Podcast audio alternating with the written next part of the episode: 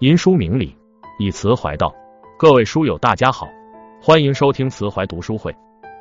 今天我们分享的文章是：当你格局不够时，世上的破事最多。一起来听。最近看到这样一张图，简洁却直击问题核心，感触颇深。正如图所示，当一个人有高度、有格局，自然目之所及皆是风景，心情舒爽；反之，看到的是生活的一地鸡毛，各种破事烂事，心情不爽。所以，生活中你看什么都不顺眼，做什么都很烦气，感到诸多不爽，往往是因为自己格局不够。一个人的格局有多大，胸襟就有多大，心境就有多美。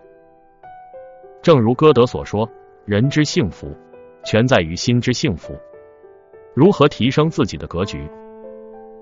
一看得开，用心计较般般错，退步思量事事宽。著名作家周国平说：“人生许多痛苦的原因在于盲目较劲，越是心小的人。”越容易掉入较真的泥淖，常常太执着于眼前的事，那些明明已经过去、无法改变的事。可是人生很短，发生的已经发生，过去的无法改变，为何不放开？要知道，跟生活较劲，白费力气；跟别人较劲，浪费精力；跟亲人较劲，受伤的是自己。心宽方能是达，心静才能人和。清朝康熙年间。大学士张英收到老家的求救信，原来老家和邻居为了三尺宅基地吵得不可开交，谁也不愿意后退一步吃亏，恳请他帮忙。张英看完后莞尔一笑，回信道：“千里修书只为墙，让他三尺又何妨？万里长城今犹在，不见当年秦始皇。”老家人看到信后，马上不争了，还让出了三尺地。邻居知道后。竟然也退后，让出了三尺地，这就是历史上著名的六尺巷美谈。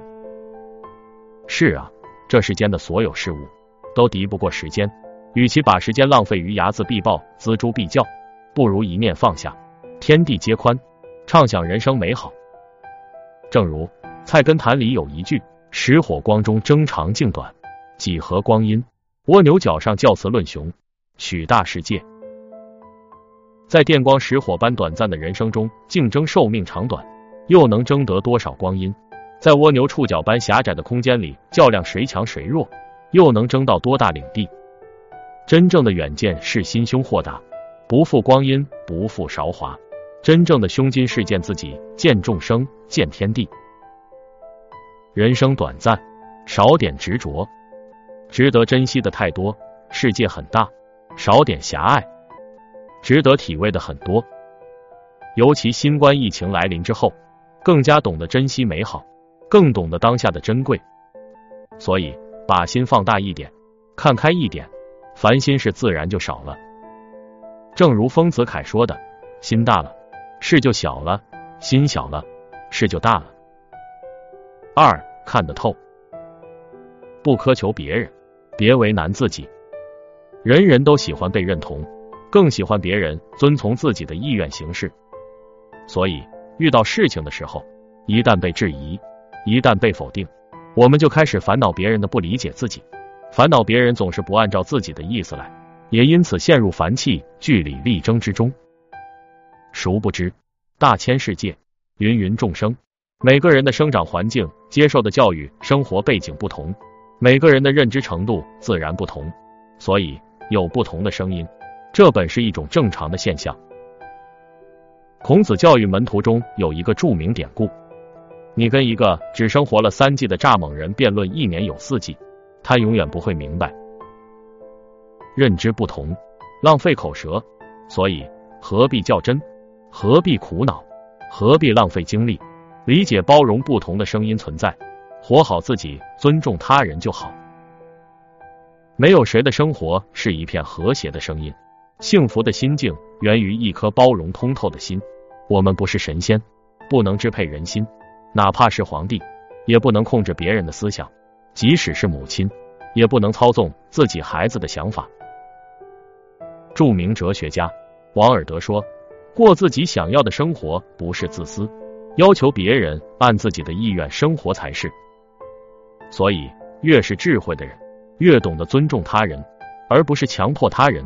所以，越是有高度的人，越懂得认知不同，不争不辩，三观不同，浪费口舌。正如孔子所说：“君子和而不同，才是最大的智慧。”坚持自己的同时，也能倾听、尊重别人，才是真正大格局之人。不苛求别人，自然就不会为难自己。烦心事自然就少了许多。三看得远。知乎上有人问：“你认为的格局是什么样？”